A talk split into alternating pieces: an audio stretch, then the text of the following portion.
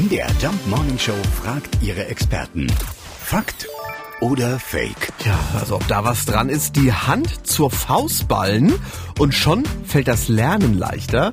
Äh, unser Experte ist Bestsellerautor Volker Kitz. Ja, das war ein höchst interessantes Experiment. Man hat Menschen gebeten, Wörter auswendig zu lernen und bevor sie die gelernt haben, sollten sie zweimal 45 Sekunden lang die rechte Hand zur Faust ballen und bevor sie die Wörter wieder aufgesagt haben, sich erinnert haben, zweimal 45 Sekunden die linke Faust ballen und eine Vergleichsgruppe sollte das nicht machen und da hat sich herausgestellt, tatsächlich bei den Leuten, die vorher die rechte Faust und hinterher die linke Faust geballt haben, da war das Erinnerungsvermögen besser.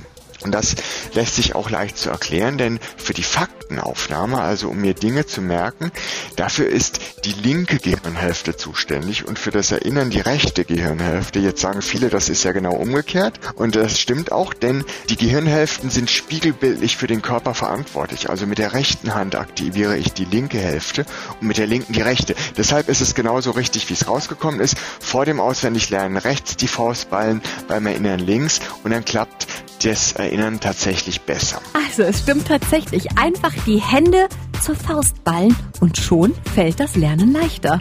Jetzt weiß ich auch, woher das geballte Wissen kommt.